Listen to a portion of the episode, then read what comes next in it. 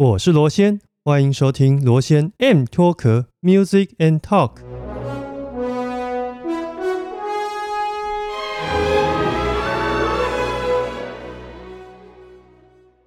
各位听众，大家好，我是主持人罗先。今天很开心，因为我们有一通岳阳电话的专访，从台北打电话到纽约呢，专访我们今天的特别大来宾。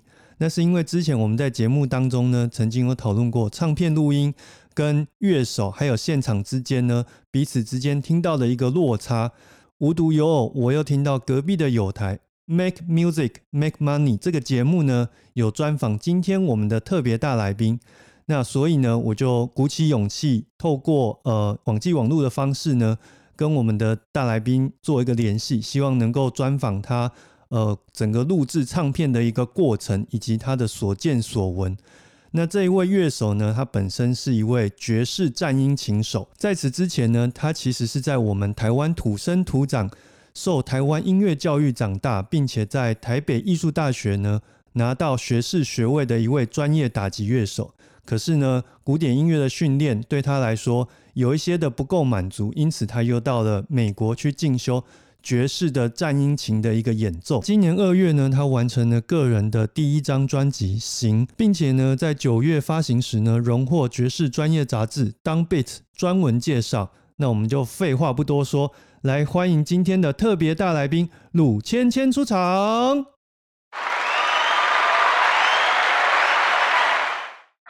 嗨，各位听众朋友，大家好，主持人好，我是芊芊。嗨，你好，芊芊，你在纽约现在状况如何啊？现在状况就是大家都在家。哎，可是对爵士乐手来说，是不是你们的收入有很大一块是来自于现场的演出？不是很大一块，是全部。所以现在其实大家就是很艰苦这样子。然后当然，有些酒吧是把他们的啊 live stream 的东西架得很好。可是机会就很少，而且你说就是真的要观众每天听 live stream 也不太可能，是，所以就是有点感觉大家加减。接这些 gig 这样子加减接这些表演，所以我记得你好像在另外一个节目 Make Music Make Money 里面有提到说，需要有一些比较实质的收入，就是来自于教学嘛。对，但是每一个人不一样，有些乐手不喜欢教学，所以他们就是不会做这一块。当然，就是美国政府现在有发失业救济，所以有一些乐手就是靠这个失业救济金在。在在撑着，嗯但是我不想要领这个钱，是因为就是我怕会影响到我的签证。我们的这个签证是艺术家签证，所以就是要证明你在这边有足够的表演支撑。所以我不知道会不会影响到，因为你知道这件事情全世界也是第一次经历。嗯哼，我是选择就是还是自己做教学。这听起来是非常的辛苦哎，非常辛苦啊，每一个人。每一个乐手都很辛苦，现在也没什么好抱怨，知足。因为你在二月的时候嘛，有录制一张新专辑，好像这个时候对于独立乐手来发专辑，反而是一个机会。我一开始也觉得整个世界好像都停摆了。是我跟呃 promoter 谈，他就觉得就是这刚好是一个机会啊，因为大家都没有表演，所以在外面的消息很少。所以，如果这时候发专辑的话，大家都会看到，像啊，就是 social media 啊或什么的，现在大家都在用，对不对？因为 live stream 都是透过 Facebook live stream，还有一些平台，所以大家每一天就是更多在手机上面。嗯，我觉得这个时间点上面，我觉得没有影响到啦。是我也是我第一次发，所以我是觉得效果或是回响都蛮大。对，对你来说花了这笔钱。目前还算是很满意啊。对，因为我觉得，因为我有用募资平台嘛，也是算是真的是感谢大家的支持，在这么艰困的时候有这笔钱可以用来发专辑啊。哎，不过说到你刚刚提到募资啊，这个是我一个蛮好奇的，因为过去我们对于做专辑这件事的认知，大概都是。要么就是有唱片公司拿一笔钱来录嘛，发行的一些利润，当然唱片公司要收回去。可是另外一方面，独立音乐人大部分是自己想办法从口袋里面拿一笔钱。那你当初怎么会想要透过募资的方式，呃，来做这张专辑呢？因为其实募资它不是真的只是拿了钱了事，它是你建立你的 connection，就是你给你钱的这个人，你们之后就有一个连接。当然，花钱的人一定会关注他的钱花到哪了嘛。所以我就是等于是放出很多啊连接的这些机会，跟一些观众朋友们连接上。所以其实我觉得募资不是只是看的是钱背后的那些 connection。所以尤其是像我这种第一次发片的乐手，更需要得到大家的关注。所以我觉得这个决定做得很好，因为一开始其实也有唱片公司问我要不要帮忙帮我录东西，我就是一个。第一次发片的菜鸟啊，唱片公司他们就是跑他们那一套 SOP 这样子，那多少人会关注到这件事情？所以我比较想要做一个不一样的方式，然后比较算是人与人就是很直接的连接这样子，并不是走比较商业唱片公司的那一套。那感觉这样做出来的作品又不太一样。对啊，比较比较有温度吧，就是有人可以一起共同，好像是。我们大家共同创造出来，不是说我自己一个东西被唱片公司买走这种感觉。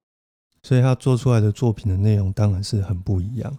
不过我也好奇，因为呃这个年头一般的艺人要发片确实不容易啊，尤其是又发了实体唱片，是什么样的契机，就是说服你说我想要发一张正式的专辑来告诉全世界我有这个。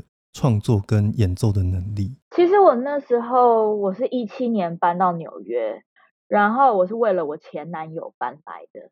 他也是乐手，然后那时候我说我想发专辑，他就跟我说不要发，就是很浪费钱。他就是没有鼓励我做这件事情，就觉得就是很浪费钱。然后那当然我也因为就是知道人生地不熟的，然后又刚搬到纽约，所以就渐渐打消这个念头。直到二零一九年，就两年后，我去了一个欧洲巡演，跟我现在这个制作人一起去巡回，他就听到我们当然又一起巡回了三个礼拜，然后最后一个礼拜他就问我说：“你有没有专辑？”我说：“没有。”他又说。那他想要当我制作人这样子，所以是经过他的鼓励，这个原本的这个梦又再被挖掘出来，又再被翻出来这样子，嗯，就觉得哎，当然啊，当然好，因为其实这件事我一直都很想做，只是因为碍于就是钱，然后生活压力，然后又再加上没有那时候没有得到人家的 support，而且在纽约生活是非常非常辛苦的，对，就是你每一个钱都要花在刀口上，所以我也理解当时我前男友他会说，就是不要。不要花钱出专辑，因为很浪费钱，然后不会赚钱。我也理解啊，可是后来就是因为有这个契机，我就我就决定好还是发。那我可以好奇问一下吗？就是这一位前男友乐手啊，他年纪大概多大？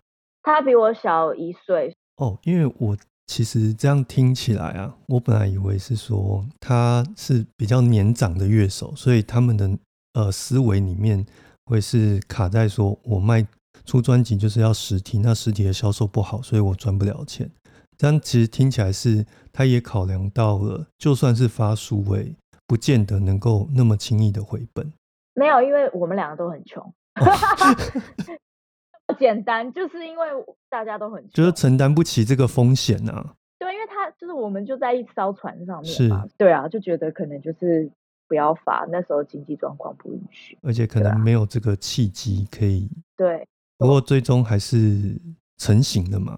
我想请问一下，大概前后你那个整个录制的花费大概是落在多少？花费的话，我跟你说，我到后面都不敢算了，所以我我我有算到的印象中的差不多应该大概七十万台币，两两万块美金吧？对对对对对。两两万多吧，两万多，然后在一些发行的费用出去大概七十嘛，知道，完全不想算 那个邮票的钱，对，然后因为呃，然后要寄一百五十张专辑实体专辑到美国，每一个电台是用三万五万台币在买邮票，所以这些小小的钱就是我后面我都不敢寄。你要印你的那个叫什么 bio 简介，然后寄给各大电台。这些印刷费就是很多这些小钱加零零总总的小钱呢。对，不过如果真的要细说的话，录音室是大概三千多美金，然后乐手花了七千多美金，那这样就一万，再加上混音师的钱，专辑的 artwork，就是专辑设计。嗯哼，对，然后还有宣传，宣传的人要付他钱。然后宣传有分两种，一种是文书的宣传，就杂志的；一种是电台的人宣传。那每一个人都是三千块美金，这应该是有超过两万块美金。所以其实发一张专辑是真的很不容易啊。我每次看到手头上像我现在手上拿着你的专辑，我就觉得哇，这都是很多很多的细碎的钱去堆积出来的。对，但是也可以走比较便宜，但是我我就是考量到那个 quality，所以基本上我的录音室都是录音室找最好的嘛，然后混音师也是找。非常不错的，然后乐手也是找很好的，所以我就是不想要省钱，降低那个 quality，所以堆叠出来这么多费用。但是当然，如果真的没有那么多预算，也是可以发出一张专辑，没有问题。但相对的，你的周边的配备或是相对应的宣传就会比较辛苦一点。没错，没错，真的。好，那刚刚有提到混音的工作啊，我也想要进入我们今天整个。节目的一个重点，因为其实我当初跟芊芊在接洽的时候，比较想了解的就是我们当初在录音室那两天到底发生了什么事情。因为对一般人来说，呃，比较难去想象说在录音室里面，呃，工作的一个情况，毕竟能够参与的人是很少的。可是呢，我们每一张。不管是拿到的专辑，或者是你在串流平台上面听到的声音，每一个环节又都跟录音室的所有的动作都是很有高度相关的。从这个角度来切入了解，说，诶，那先从我们选曲的一个方向，当初这十二首曲子是如何选出来的，以及对你来说，当时在考量的一个细节有哪一些方面？这张专辑有十二首曲子，五首是改编曲，七首是原创曲，我自己的原创曲。那会放五首改编曲，是因为这是我第一张，大家会透过改编找到改编曲，然后发现一个音乐家。嗯，是我的制作人给我的建议，他觉得第一次发片不要全部都发原创曲，要借由一些改编，然后就是有一些连接。跟一些经典的曲目有一些连接，这样子比较容易被人家听到。而且他当初在提这个建议的时候，是不是因为大家很多都是用平台搜寻的方式在找歌嘛？那如果我们可以就是针对一些 standard 的作品去去做发行的话，就比相对容易被连接到。除了这个以外，还有就是大家听得懂，那听到我的这个版本会觉得哦。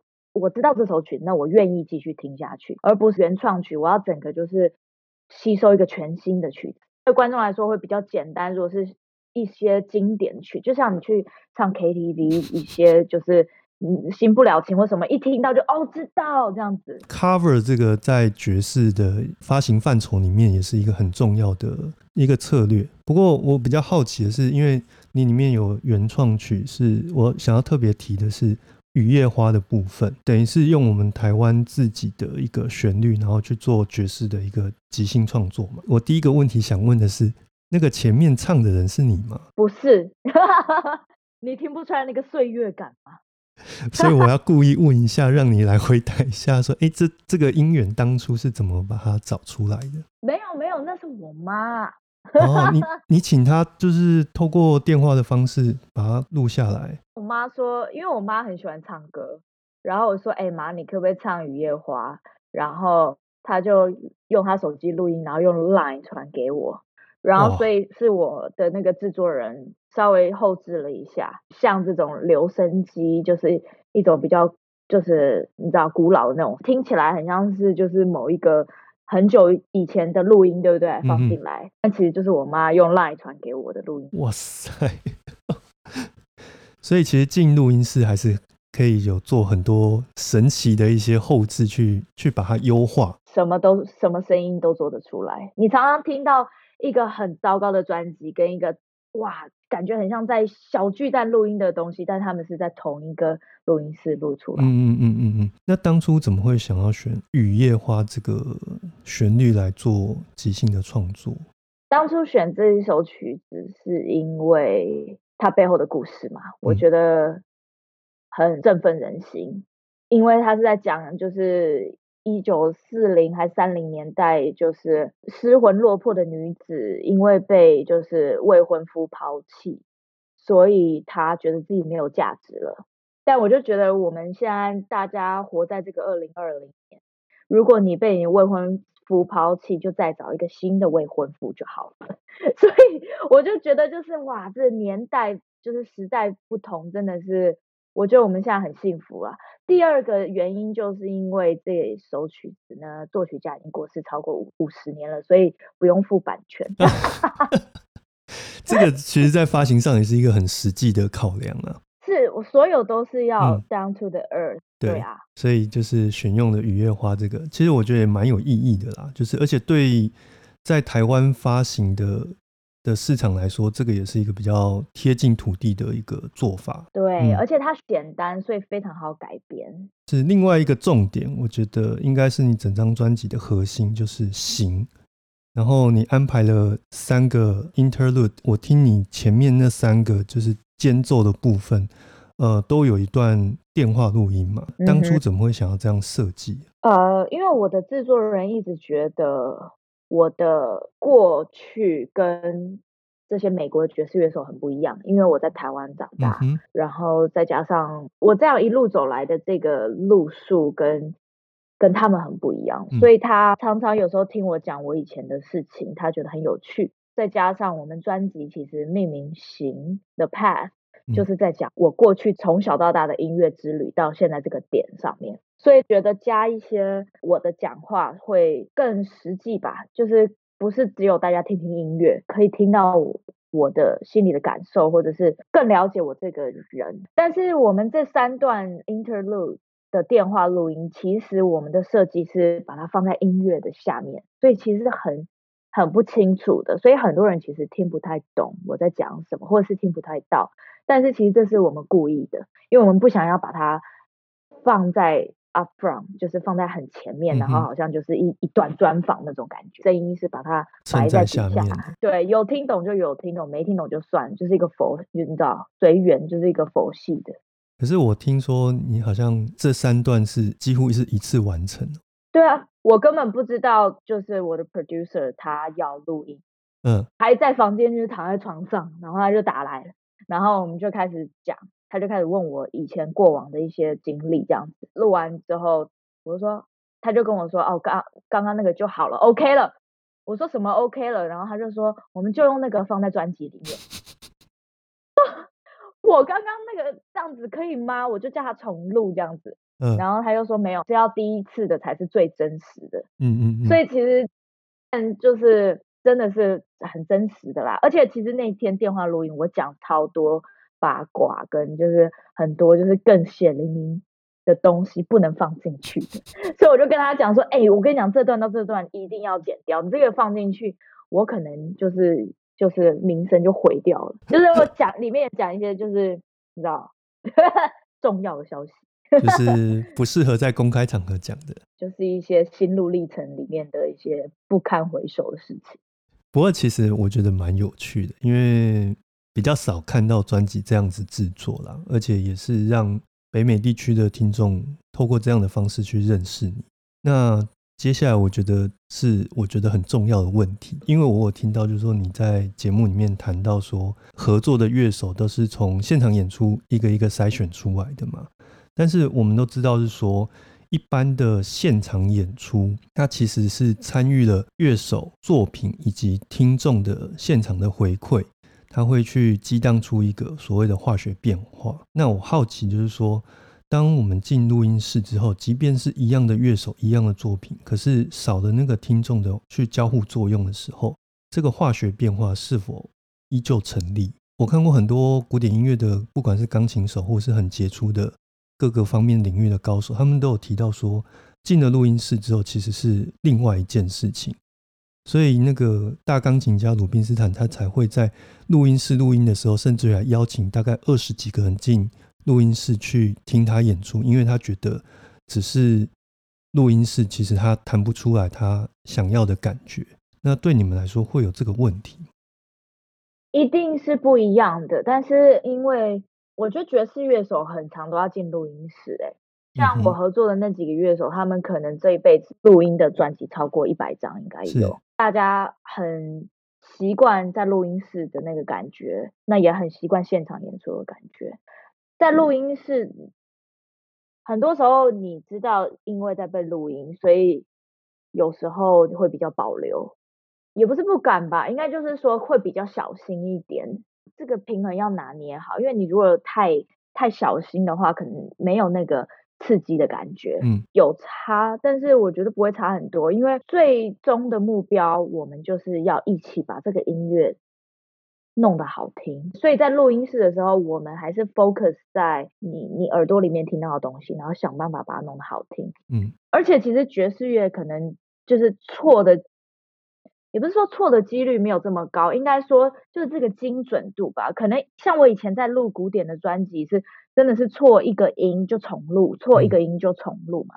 那爵士的话，中间其实都是即兴的片段了，嗯，没有什么错音对对音，就是你就是要把错的音搬对。我觉得因为找的乐手都很都是录音老手了，所以我们在录音室里面跟现场演出当然是不一样，但是大家的。那个头脑里面那个 mindset 已经知道，我们现在就在录音室里面了。那我们就是在录音室里面继续把这个音乐做得好。那在现场演出，你可能会因为有观众要拍手，想要叫好，你可能会弄一些比较就是比较 push 你的音乐到一个极致这样子。录音室的时候也是也是可以有这这些这些火花，但是我觉得就是讲一个拿捏吧，应该就是。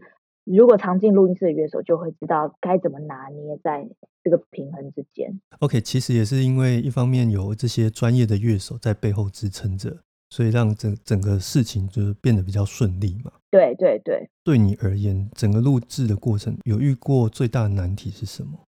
我觉得都蛮顺利的，但是有一首曲子就是《行》，就是主主主题曲《行》这首曲子前面的片段是。用四个四台马那个木琴堆叠出来，但是都是我一个人演奏，是，所以等于我演奏四次，但是是不同的声部这样子，然后我自己这样叠叠一个音轨，再叠一个音轨，总共叠了四个音轨，再加一些声音在里面。可是我我的录音室就只有一台铁琴，但是我想要加大鼓，我想要加不同的音效在里面，所以当时是完全就是我。跟了小提琴手借了他的弓，然后拉铁琴，所以才有不一样的声音。但是那些是完全没有没有事先预计好的。然后我觉得我想要一个很低的声音，所以我们在录音室里面挖出一个他们那种成年的大鼓，已经快要坏掉的，然后没有鼓棒，对不对？我就拿了一个那个木琴的棒子，小小的一个头，然后我用了一个那个地毯把它捆起来，然后变成大鼓棒。所以其实就是。大家听众朋友可以去听听听听看这首曲子，心，它前面的大概四十秒的声音，有一些大鼓啊，还有一些呃小提琴的弓、拉铁琴的这些声音，都是当下我随机想到的。哇，等于是为了这个曲子重新去制作乐器。对，但是就是基本上就是没准备好。但是当下又觉得，哎，这些东西好像用起来蛮好听的。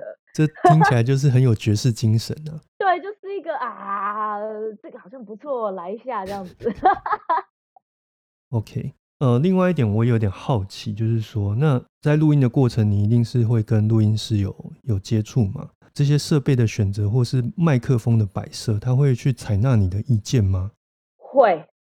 啊，但是我没有什么意见，我唯一有的意见就是对我自己的铁琴，我知道大概是什么位置收音是最好，然后是什么位置我的手举起来的时候不会打到麦克风，所以录音师他们会尊重我对麦克风的摆设的意见，但是其他像什么鼓类啊、钢琴的，我就让他们去，因为这这方面他们比我的经验还要多很多。因为我上网去看，像这位录音师，他的整个专辑制作有有达到一千多张的专辑，这算是有很有录音室专业经验的一个呃专业的录音师，所以我想很多东西其实他也都想好了。我们进去根本没有任何器材或者是任何录音方面的问题，嗯，因为他们每在录就是一线乐手的专辑，所以一进去就是非常顺利这样。OK，那录完之后就是会进入混音的阶段吗？对，混音的部分你有参与在其中吗？混音混音基本上他呃录音师 Dave Darlington 他是先帮我混好了，然后我回去听，一直听，然后你听你有什么想要改的，再进去录音室跟他，再进去录音室跟他一起工作。我觉得铁琴要再大声一点，然后低频再多一点，高频砍掉，然后鼓的那个调拔太大声了，贝斯可不可以再多一点？然后可不可以吉他就是让它就是两边喇叭都有，或是只要一边的喇叭，嗯然后或者是就是你你一个音乐放出来的时候，你是可以看到那个乐器在放在哪边，嗯哼，就是 production 嘛。嗯音响放出来的时候，你眼睛闭上的时候，你是可以看到哦，吉他在大概两点钟的方向，然后鼓是在正中间，然后贝斯是在七点钟的方向，这些是你是看得到这些位置，然后听得到。所谓的 pen 或是相位，就是让它很精准的在每个位置出现嘛。对这些，然后还有一些低频、高频，然后或者是你你你要不同的音量的配置，这些都是呃混音可以做出来的。所以在这个过程也学到很多，因为我之前没有录专辑，是不知道这些事情的。我也接触一些就是比较比较就是一般听音乐的人，他们没办法想象是说，其实这些都是 mono，就是收音之后进了系统再去做出来，就好比我们在看电影也是一样，很多的音效其实是进录音室，它去踩在泥巴上的声音是另外用别的东西去把它踩出来的。所以其实进进录音室很多东西有一个概念，就是它其实是要做东西做出来，而不是天生它就是长这个样子的。对，但是我觉得乐器演奏的话，其实录音室是很重要一环，在录嗯音室那一环有声音有 quality 质感有出来的话，后面混音都很好弄。嗯，乐器上面的演奏，录音这一块还是很重要的。可是像你们在混音上啊，是否会有一些取舍？我这个取舍的意思是说，我会想象我的大部分的使用者是在蓝牙耳机上面听到的。那因为蓝牙耳机的这个器材的状况，我去做补偿。有一些使用者他可能是在音响系统上面听到，那音响系统的性能比较好的话，我是否有一些东西我就不用再去把它塞进去？也就是在发行不同的媒介，比如说我这个是在串流平台上面使用到的，我的混音它就是选择某一个方向去补偿。那如果我是使用 CD，我希望这个使用 CD 的人大部分会是比较 high end 级的，那我在整个混音系统上，也许在 balance 上会是比较平衡的，会有这样的不同的考量去做发行的策略嘛？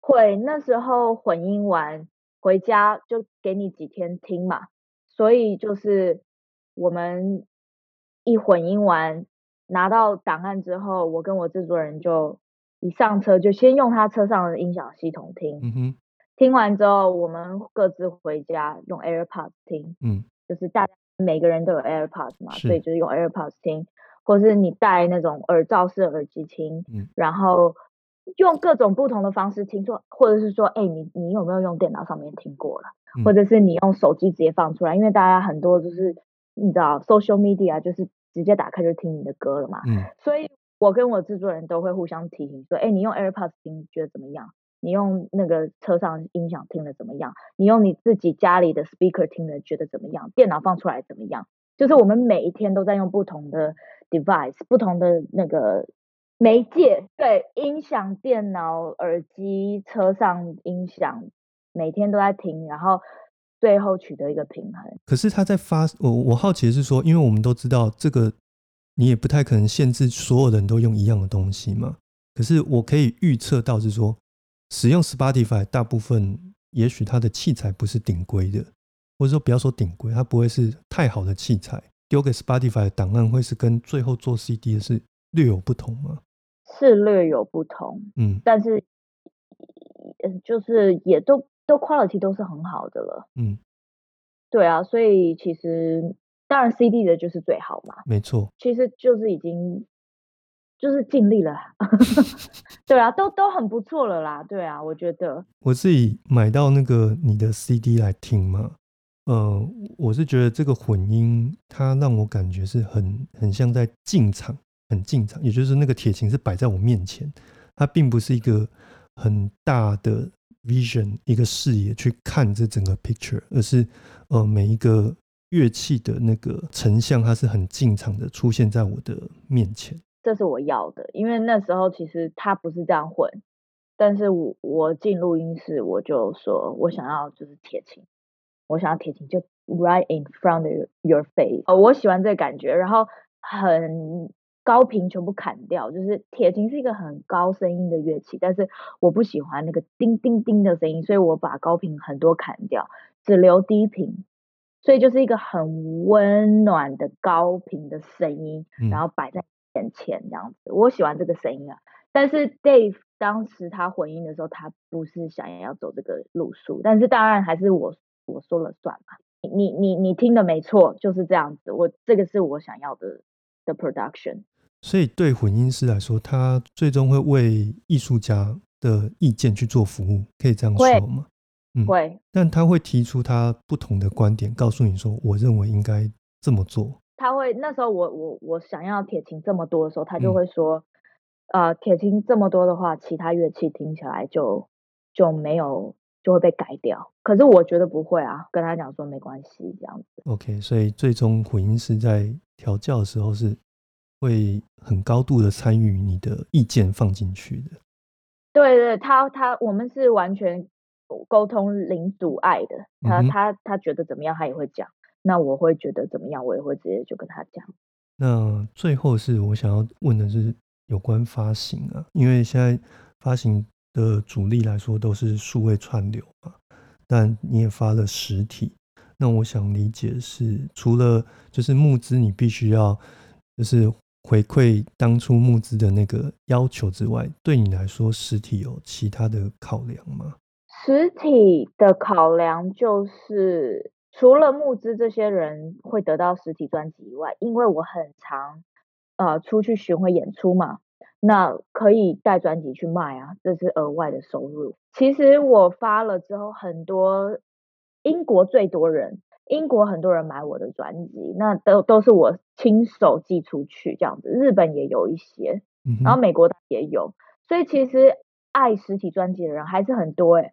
然后或者是有老的唱片行。他们会写信给我，跟我说他们想要库存我的专辑，爱专辑的人还是有的，所以这个小这个市场还是要保留。然后再加上可能以后只要做 live show，就是现场演出的时候，你要有东西可以卖啊，有点像纪念品的概念，你要东西可以签名嘛，一个一个还是一个仪式还是在的。我觉得有实体还是还是有那个感觉的。其实你讲这个啊，我回馈一个经验就是。呃，欧洲有个古典小厂叫 Fuga Libra，他曾经在哦大概七八年前吧，就是有公布说，未来我们 Fuga Libra 所有的专辑我都不要出实体了。结果这件事情大概不到两三年，他又推翻这件事。因为其实很现实的考量是，虽然说实体卖不了那么多，可是它还是有一定的量，以及在现场演出的时候。还是会有人希望买的那个实体，让就是钢琴家、乐手他可以签名留一点什么东西，而不是呃，你就是串流上面听一听，然后请钢琴家或乐手把笔签在你的 iPad 或是 iPhone 上面，这是不太可能的。所以呃，他们后来大概不到三年的时间吧，马上又推翻了自己就是公布的这个政策啦。所以我相信实体的这个考量，不管是未来如果要发行黑胶或是呃，还是依旧是 CD，它终究是在市场上是一个不会消失的主力啦。对啊，而且你那个专辑的设计啊，什么都是很漂亮的啊，然后打开那翻页那照片那些都都还不错吧？对啊，而且我看你拍的照片是非常漂亮的啊。收藏收藏也是不错的啊，对啊，送礼嘛也是，也有人跟我买是说要送圣诞节礼物啊什么的，对啊，所以我觉得都。都很不错啊，我觉得发实体还是还是很有感觉的。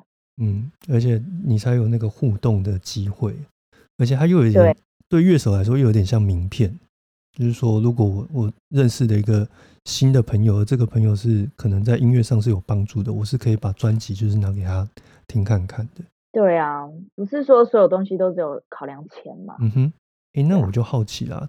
其实因为我看你有在 Spotify 上面有发行嘛，那对你们来说，Spotify 上面的收益还算满意吗？其实呃，它好像是四个月。呃，给一次钱，可能我现在我还没拿到钱，所以我不知道是怎么样。而且我第一次发片，所以我不太清楚。但是就是我可能一月的时候才会知道。OK，啊那这边我我想要就是对我们的听众就是 call to action，就是说，如果你真的想要支持芊芊的话，也许就是在 Spotify 上面猛点他的音乐，它是一个很实际的作为。而且因为 Spotify 其实之前在八月初吧，我记得他们的执行长其实有公开谈话说，现代的乐手你不能只是只是把它做音乐这件事，因为呃你在我的资料库里面茫茫大海的资料库，如果你只是做音乐而不推广的话，不用自己的 social media 去推广的话，其实是不会有人听到你的东西的。那你相对你也不会收到。就是应该获得的效益，所以对现代乐手来说，不仅要把东西放在我的资料库里面，而且你还要做更多的事情去让你的收益增加。所以我相信，对尤其是对独立乐手来说，如果你没有唱片公司去花钱去做 banner 或者是各式各样的宣传，去诱导大家去点这个音乐来听，然后让乐手增加效益的话，独立乐手是蛮辛苦的。对啊，而且就是。social media 这一块就是社社群软体这一块是我们要负责，嗯，所以其实做不完的事情。你除了要搞音乐之外，还要去就是想那个你 social media 发照片的策略，然后怎么样才能让大家点进去听你的歌？哦。哇，真的是很多事情要做，对啊，不能只做音乐了，或者是说你就要上 podcast 节目，然后去聊你的专辑，就像我们现在在做的事情一样。对啊，晚上十一点了，还要在这边。不过我觉得，就是我呃，在二十一世纪，不管是做音乐的人也好，或者是各个领域的人，其实你都要必须要去想怎么样把自己的好东西推出去，而不是只是把它做出来。这个是在上一个世纪很难想象到的一个情况啊！真的，现在就是校长兼壮中，什么都要自己来，什么都要做。对，好，那最后我这边也想问你，就是那对你来说，这张专辑的意义是什么？这张专辑算是我从六岁开始学音乐到现在三十一岁的一个节点吧。嗯，要发这张专辑，我上了很多专访，然后。写了这些歌，就是这一一年半以来，我不断的回想自己从学音乐到现在的历程。对啊，所以我觉得这张专辑算是一个到现在三十一岁一个总结这样子。也因为要发这张专辑，我得把这些想法具体化，然后把歌写出来。对啊，所以我觉得我之前好像没头苍蝇的这样子想要。去创作，然后想要练琴，然后想做这个，想做那个，但是因为发了这张专辑，好像所有的 idea 都汇集到一个地方，然后变成这张专辑。那我啊，未来的话，我再继续走的时候，我的那个方向就更清楚了。现在，嗯，而且我相信这张专辑的发行也让你有更多的机会。是，我觉得真的是推荐大家发专辑。因为真的是可以让大家看到嘛，嗯哼，很多表演场地会因为你有专辑，就比较愿意跟你接洽，因为他会觉得你有把你的东西 put together，就是你把你的东西包装起来可以呈现。所以不管怎么样，其实对任何的领域的乐手来说，发专辑这件事，终究是你必须要去执行的嘛。我我是这样觉得，因为我觉得你你在那边练琴练练练，或者是练团练练练，没有把心血结晶最后呈现出来，那太可惜了嘛。那最后最后最后，我想问你，就是因为你解说册里面有提到嘛，艺术家得以活两次，一次是生命的经验，那第二次呢，在创作时回首发生的一切，历历在目。如今已经发完了第一张专辑，有下一步吗？当然有，当然有，但是呢，会呃，二零二一年就是明年会做不一样的策略。嗯哼，我跟我的人两个人，我们合体，然后我们要发单曲，就是我们进录音室录完大概六七首曲子，然后但是是以单曲每一个月发一一首单曲这样子，所以明年就是一个单曲年，不会有专辑出来。那后年的话才会，我们各自会自己做自己的专辑，对啊。明年的策略就是合作，然后单曲这样。这样听起来有点像是一个休更期，你必须要慢慢再恢复那个能量的状态。对啊，但是还是不断的有消息出来嘛，还是让大家观众有回馈，不是说好像哎跟你这个艺术家 connect 连接了，结果你就消失了，然后等两年才又有一场，就维持住那个热度。对啊，所以我觉得，而且合作也是更有趣了，压力也比较小，而且你又更有经验了，一个方向更清楚。哇，所以我觉得对你来说发这张专辑意义其实是非常重大的。呃，人生来说，就是它有一个算是一个总结，但也是一个开始。也因为专辑能够让你继续往前走，甚至于是让你的呃整个乐坛的地位有下一个迈进。这样讲好隆重哦，但是对对，确实啊，因为你是一个发专辑的乐手了，当然做现场是一个收入很重要的来源，但是发了专辑它是一个认证，我觉得可以这样说。今天很谢谢你啊，岳阳就是专访来上我们 M Talk 的节目，也祝福你在二零二一年的整个乐手生涯当中有更进一步的发展。好，谢谢你的邀请，然后也谢谢各位听众朋友耐心的聆听。对啊，那我这边还是要提醒大家，如果说呃你想要支持芊芊的话，如果实体的方式在我们的呃资讯栏里面哦，我有放链接，可以到呃购物平台上面去购买。那如果说对你来说买实体可能听不到的话，因为我知道很多人现在家里面是没有 CD player，那也没关系，就是我们可以到 Spotify 上面或是各个呃串流平台上面呢去点击芊芊的专辑，去支持。芊芊在制作专辑上面的一个热忱跟一个呃高度的职业态度。那今天我们 N Talk 节目就先到这里结束喽，拜拜，拜拜，拜拜。